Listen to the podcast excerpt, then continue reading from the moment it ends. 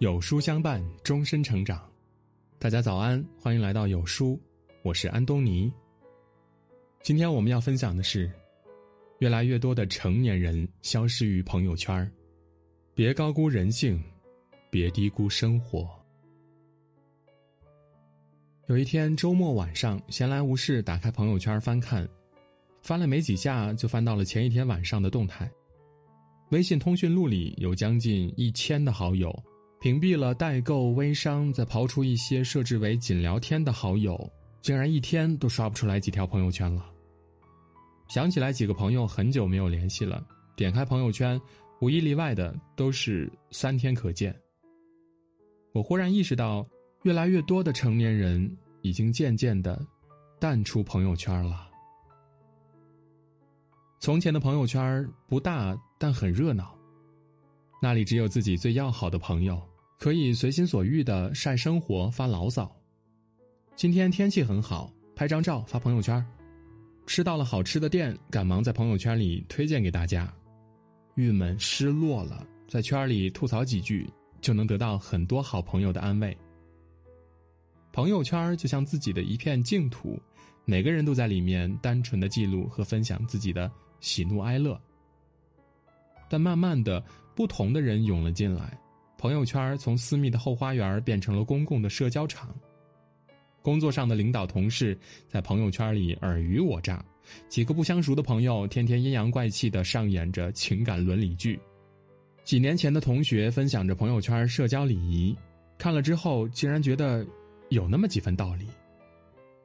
人多了，发动态也不得不开始思前想后。发点和朋友聚会的照片，怕同事背后说闲话；受了委屈想骂两句，怕影响在客户心里的形象；生病了拍个化验单，怕别人觉得自己做作。于是呢，小心分组，认真屏蔽，字斟句酌。等做好这一切，已经什么都不想发了。多说多错，算了吧。如今的朋友圈呢，就像一个线上社会，几百双眼睛盯着你，每一步都如履薄冰。何炅就曾在节目中公开表示，会表达自己的态度，但是也会担心有时候被人家过度解读。郭敬明也说，我现在也基本不表达了，除非工作需要，节目让我说什么我会说，平时微博上基本都不太会说自己的事儿了。是不是像极了人们发朋友圈时的样子呢？早在二零一六年就有调查报告显示了，大约百分之三十六的人想要关闭朋友圈，还有百分之十四的人曾经关闭过朋友圈。二零一九年也有报告指出，有百分之三十的用户发原创内容朋友圈的频率降低了。私人社交领域和公共社交领域的界限越来越模糊。让朋友圈不再仅仅是自己的领地，人们害怕被人误会、被人议论、被人贴标签于是都不说心里话了。我的大学同学安安曾经是一个非常喜欢发朋友圈的人，上大学的时候呢，连窗台上积灰了这种事儿，他都能发一条，但是最近呢，根本没有刷到他的动态。点进他的朋友圈，只看到了一条横线。吓得我以为他把我删了。问他为什么不发朋友圈，他跟我讲了一件事情。安安前两年结了婚，和老公一起还着房贷车贷，但那时她还觉得生活没什么压力。去年呢，她生了孩子，家里一下多了许多开销，伴随着生理上的不适和心理上的压力，她患上了产后抑郁。偏偏呢，这个时候父亲病了，高额的医药费险些将他们小两口压垮。之后的日子可以说是鸡飞狗跳了，每天带娃已经让他心力交瘁，工作之余还得想着做点什么兼职，让家里过得宽裕一点儿后来就把朋友圈关了，因为我发现根本没心思发朋友圈，我连抑郁都顾不上了，有点时间就在想怎么挣钱。安安笑着说：“都说成年人的世界除了长胖，其他都不容易。”工作上的焦头烂额，家里的锅碗瓢盆一桩桩一件件，根本不给人多愁善感的机会。孩子不会因为发个朋友圈就不哭了，钱也不会因为发朋友圈就来了。那么在朋友圈里发泄情绪，除了散发负能量，没有太大作用。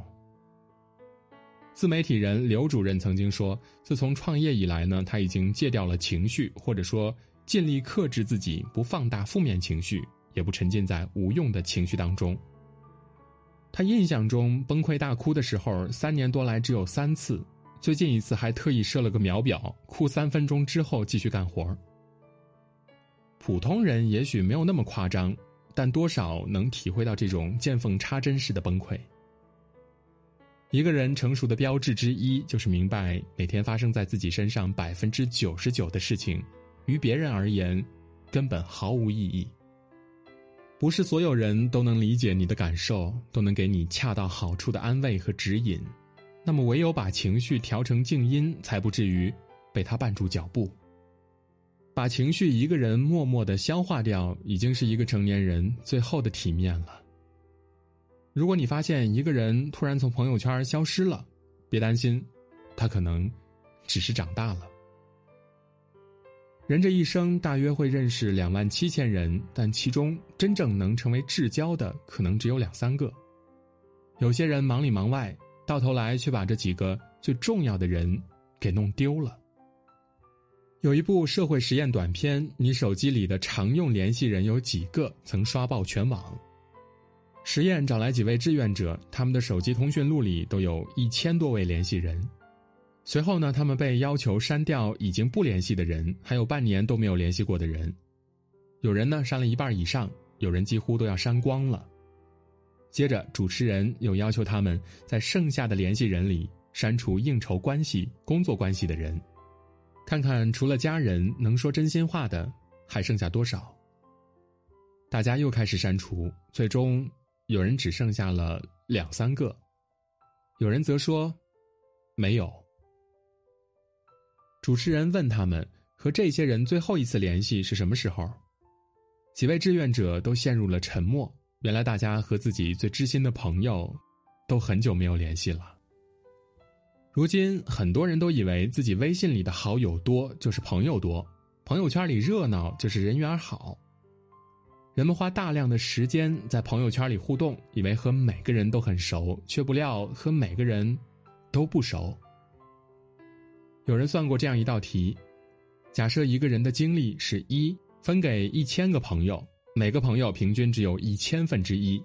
其实这样和谁都无法建立深厚的感情。太多的朋友占据了人们大部分的精力，也抢夺了和最重要的人相处的机会。